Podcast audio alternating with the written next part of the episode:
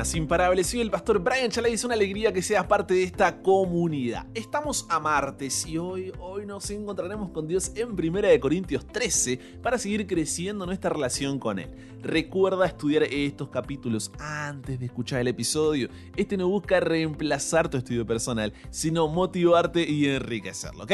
Con eso dicho, ahora sí conversemos. ¿Qué verdad aprendemos sobre cómo es Dios y su dirección para nuestra vida? Padre, vivimos en una generación donde la palabra amor se ha devaluado de una manera que no podemos ni siquiera explicarlo. Por lo cual te pedimos hoy que nos ayudes a comprender en qué consiste el verdadero amor y a entender que solamente podemos encontrarlo en ti. Guíanos en este estudio, por favor. En el nombre de Jesús oramos. Amén. Si te pregunto qué es el amor para ti, ¿cuál sería tu respuesta? El significado de la palabra amor en la narrativa bíblica es totalmente diferente del uso que nuestra cultura popular le da, ¿cierto? El amor como concepto en nuestra sociedad mayormente se limita a una fascinación superficial, pasajera, egocéntrica, orientada a la satisfacción de mis deseos, siempre y cuando encuentre utilidad en ti, te amo. Pero si dejas de cumplir con alguna de esas expectativas o aparece alguien que considero superior en algún aspecto que pueda beneficiarme, ya no te amo. En realidad el término amor no es apropiado en este contexto, porque si mi afecto hacia ti está condicionado por los beneficios que obtengo de ti, no es verdadero amor. Discúlpame que te lo diga así, pero no es verdadero amor. Es un uso egoísta de la otra persona como medio para qué? Para poder satisfacer mis propios deseos. Por otro lado, la perspectiva bíblica del amor se centra en el otro, implica una orientación hacia la integridad relacional y requiere negarse a uno mismo en favor del prójimo.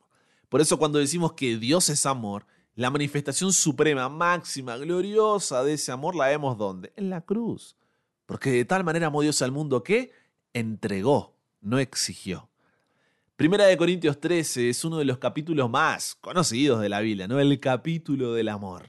Su popularidad quizás se deba a que es uno de los capítulos menos comprendidos y menos aplicados de la Biblia. En cierta manera somos ambivalentes a él. Nos atrae la grandeza de su tema, el amor, la elocuencia de su lenguaje, a pesar de que al mismo tiempo somos rechazados por este capítulo. ¿Por qué? Porque revela nuestras faltas, revela nuestra falta de amor. Queremos guardar cierta distancia del mismo porque nos muestra tan claramente nuestra falta de amor real. Es un hermoso poema en prosa que ha sido llamado lo más grande, más intenso y más profundo que el apóstol Pablo ha escrito.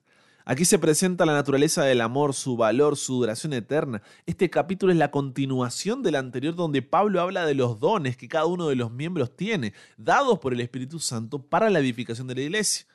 Ahora, ¿por qué en medio de todas las orientaciones que le está dando a la iglesia de Corinto, Pablo se toma un capítulo entero para hablar sobre el amor? Hagamos un ejercicio. ¿Cuántas personas conoces que hayan llegado al Salón de la Fama en música, arte, literatura, deportes, lo que sea, debido a su amor? Elevamos, si te das cuenta, elevamos a la gente al estatus de héroes debido a sus dones, sus talentos, su poder, pero no debido a su amor. A pesar de esto, desde la perspectiva de Dios, el amor es la mayor de todas las virtudes. Nunca nos cansamos de las historias románticas, pero no nos referimos al amor romántico cuando hablamos de la virtud cristiana del amor. Estamos hablando de una dimensión mucho más profunda del amor. Una virtud tan suprema que debe distinguir a los cristianos de todas las demás personas. La palabra usada por Pablo para amor refleja un amor que ama sin cambiar, es un amor entregado que da sin pedir o esperar en cambio.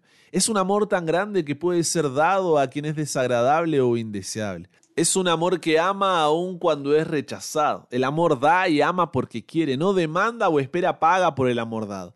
Da porque ama, no ama para recibir. Puede ser definido como un amor sacrificial, dador y absorbente. La palabra tiene poco que ver con emoción y tiene mucho que ver con negarse uno mismo por amor de otro. Es un principio no un sentimiento. Los corintios estaban enamorados de los dones espirituales. Y esto había llevado a discordias y divisiones porque algunos se creían superiores debido a los dones que tenían y otros no. Entonces lo que está diciendo Pablo es, La posesión de todos esos dones y otros poderes adicionales no hace de nadie un cristiano, a menos que posea el don supremo, la mayor virtud que es el amor, el fruto de la unión con el Espíritu Santo. Ni siquiera el propio martirio, el morir por causa del Evangelio, si lo que buscas es dejar un legado propio ser recordado en lugar de glorificar a Dios, no sirve de nada de. Primera de Corintios 13:13 afirma, y ahora permanecen la fe, la esperanza y el amor. Estos tres. Pero el mayor, ¿cuál es? El amor. La gente con poco amor es siempre ruidosa. Aquel que no tiene el amor de Dios llenando su corazón es como un camión vacío, yendo violentamente colina abajo. Hace un gran ruido porque no hay nada adentro. Lo que está diciendo Pablo es que para Dios una acción correcta por una motivación incorrecta hace incorrecta la acción. Parece un trabalengua, ¿no? Voy de nuevo. Una acción correcta por una motivación incorrecta hace incorrecta la acción. Nada puede ocupar el lugar del amor. Dios solo acepta una adoración motivada por el amor. Una vez establecido este principio como de costumbre, Pablo ahora en 1 Corintios capítulo 13 versículos 4 al 7 nos muestra qué significa en la práctica. Primera de Corintios 13 mide las profundidades de lo que significa realmente el amor. Es como una, una vara de medir con la que podemos examinarnos cuidadosamente para ver si este amor habita en nuestros corazones y se manifiesta en nuestras vidas o no. Veamos las 14 características de una persona que tiene el amor, según lo descrito por Pablo así bien brevemente. Primero, el amor es sufrido. En un mundo donde la impaciencia e intolerancia reina, una persona con amor es bondadosa con la falta, fracasos y debilidades de otros. Reconoce que todos los seres humanos fallamos y que, por lo tanto, todos cometemos errores. En lugar de precipitarse en expresiones y pensamientos siendo irritable, mantiene la calma en toda situación. Segundo, el amor es benigno. Es una persona que tiene una simpatía comprensiva y sensibilidad ante las luchas y dificultades de otros en todas las circunstancias de la vida, ya sean ásperas o irritantes, dolorosas o penosas, como tiene amor, es suave, es gentil, deja de lado el odio del cual busca la aspereza, dureza y venganza, no intenta herir los sentimientos, sino ayudar a los otros. Tercero, el amor no tiene envidia, ya sea en sentido positivo o negativo. La persona no manifiesta sentimientos malos o desagradables hacia otros porque tiene alguna ventaja sobre uno. Esto produce luchas y divisiones. Esto fue lo que sucedió en el cielo con Lucifer. Fue vencido por la envidia y perdió su elevada dignidad. Quiere que lo mismo suceda contigo y conmigo. Solo el amor puede expulsar la envidia. Cuarto, el amor no es jactancioso. La persona es humilde, no busca la gloria propia. No tiene que ser la celebridad o el centro de atención para hacer un buen trabajo o estar satisfecho con el resultado. Da porque le encanta dar, no por un sentido de alabanza que puede tener por mostrarlo. Quinto, el amor no se envanece. La persona no se infla de orgullo siendo engreída y soberbia, no busca la autoestimación creyéndose mejor que los demás. Y lo mismo al contrario, no depende de sus propios méritos para presentarse o no delante de Dios como si de él mismo dependiera, sino que confía en la gracia divina. Sexto, el amor no hace nada indebido. Es una persona que no actúa de forma indecorosa, no es descortés, ruda o tosca nunca se conduce de tal manera que pueda herir la sensibilidad ajena. No se deja guiar por el impulso natural. Evita todo lo que causaría una ofensa, impide todo fanatismo y posición extremista que conduzca a estallidos emotivos así desenfrenados que puedan traer vergüenza a la causa de Dios. No se deja dominar por sus emociones. Séptimo, el amor no busca lo suyo. No es una persona egoísta que solo está preocupada por su ombligo y pone siempre sus intereses por sobre los del otro. No, se olvida del yo y busca hacer la voluntad de Dios. Vive para servir, estando dispuesta a sacrificar su comodidad, tiempo, tranquilidad, recursos, talentos, todo. Octavo, el amor no se irrita. No es una persona que siempre encuentra algún motivo para disgustarse. Sencillamente entrega todas las cosas en manos de Dios con la seguridad de que no importa lo que suceda, está bajo su cuidado. No es una persona que se enoja fácilmente o utiliza cualquier tipo de violencia. Noveno, el amor no guarda rencor. Desecha las heridas del pasado en lugar de aferrarse a ellas. Está dispuesta a perdonar a sus enemigos. Décimo, El amor no se goza de la injusticia, más se goza en la verdad, dice Pablo. Porque no importa si es amigo o enemigo, no se alegra de que le pasen cosas malas al otro. No se pone contento por defectos o fracasos ajenos. Al contrario, busca que siempre le vaya bien a los demás, se alegra con las alegrías de su prójimo y llora con sus lágrimas. Un décimo, el amor todo lo sufre. Es una persona que oculta y calla cosas como las faltas de otros, que el egoísmo del corazón natural expondría alegremente con tal de ver caer. No siente el deseo de explotar las debilidades ajenas, es lo que quiero decir. Duodécimo, el amor todo lo cree. Esto no significa que llegue a creer cosas absurdas, ¿no? Sin distinguir entre lo cierto y lo falso. Lo que está diciendo Pablo es que es una persona que siempre espera lo mejor de los demás. Los juzga como inocentes hasta que se demuestre lo contrario. No se deja llevar por los prejuicios y en cuanto a Dios, no pone en duda su palabra, sino que se somete a ella. Décimo tercero, el amor todo lo espera. No importa cuán oscuras pueden ser las apariencias y cuántos motivos haya para poner en duda la sinceridad de otros. El amor continúa confiando en que todo terminará bien.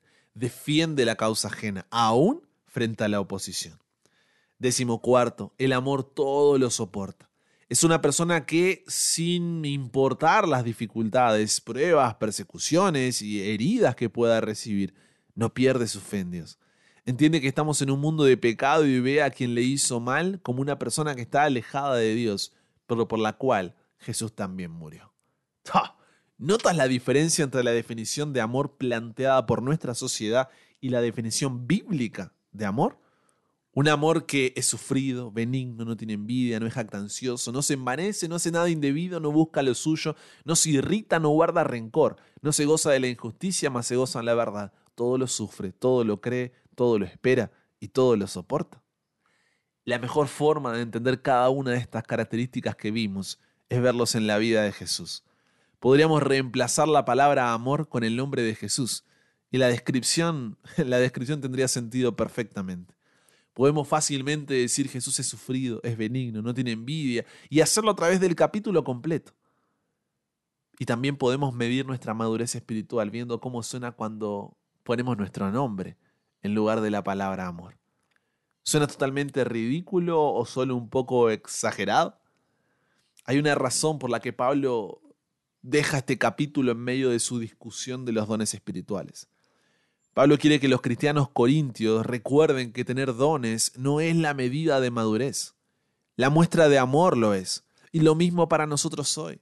Los dones del Espíritu Santo son adecuados para el tiempo presente, pero no son permanentes. Son dones imperfectos para un tiempo imperfecto. Pero cuando estemos en presencia de aquel que es perfecto, Dios, esos dones ya no serán más necesarios, pero el amor permanecerá. ¿Por qué? Porque Dios es amor.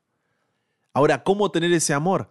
Primera de Juan capítulo 4 versículo 19 dice, nosotros lo amamos a Él, ¿por qué? Porque Él nos amó primero. ¿Cómo lo amamos? Juan 14, 15, si me amáis, guardad mis mandamientos. De esa forma podremos permanecer unidos a Jesús y el Espíritu Santo podrá actuar en nosotros, siendo el amor un fruto de su presencia en nuestra vida. El amor que expresamos hacia Dios y el prójimo no surge de nosotros, lo recibimos de Él. Y es tan, pero tan, pero tan grande que no podemos contenerlo y desborda, se extiende hasta nuestro prójimo. Te pregunto, ¿en qué está enfocada tu vida? ¿De qué realmente quieres más? Todo debería regresar a la fe, la esperanza y el amor. Si no es así, si tu vida tiene otras prioridades que no sea alcanzar esto, necesitamos recibir el sentido de Dios de las prioridades y poner nuestro enfoque en donde debería estar. Porque puedes tenerlo todo en la vida, el mejor trabajo, la mejor empresa, el mejor estudio, la mejor universidad, la mejor... Pero si pierdes el amor, lo pierdes todo. Necesitamos más personas que en lugar de enfocarse en tener y hacer como si eso fuera la prioridad, busquen ser. Y de la que nos necesitamos rodear es de ese tipo de personas también pero eso viene solamente como fruto de la obra del Espíritu Santo en nosotros. No aspires a menos que eso. Tener y hacer, muchos pueden hacerlo, pero ser, como dijo Jesús en Mateo 16, 26, ¿de qué te sirve ganar todo en esta vida y al final perderla? Conversamos con Dios sobre esto. Padre, necesitamos más amor, pero un amor del, del verdadero, un amor del real, un amor que surge de ti y que se extienda hasta el prójimo. Al final, tú mismo lo dijiste, en esto conocerán que somos tus discípulos, en que nos amemos los unos a los otros. Y hasta que no haya ese amor, nuestras palabras siempre estarán vacías. En una generación que busca tener y hacer y que lo promueve en todo tipo de formas, colores, que podamos ser una generación que se levanta de forma contracultural para ser. Donde la prioridad está en buscar la fe, la esperanza y el amor, siendo el amor sobre todas las cosas. Porque tú eres amor. Que no aspiremos a menos, Señor, que no nos conformemos con menos. Porque podemos lograrlo todo en esta vida, pero si nuestro carácter no es transformado por tu amor, ¿de qué nos sirve, Señor? Nos entregamos hoy a ti. Cámbianos, renuévanos, transfórmanos, somos tuyos. En el nombre de Jesús oramos. Amén. Con eso llegamos al final. Comparte con otros lo que aprendiste hoy. Súmate a la comunidad en WhatsApp totalmente gratis si todavía no lo has hecho para recibir una notificación en tu celular cada mañana, escuchar los episodios sin conexión, tener material extra, hacer tus preguntas, acceder a contenido exclusivo y te espero en el siguiente para que nunca pares de aprender y nunca pares de crecer. ¿Por qué? Porque hasta el cielo no paramos.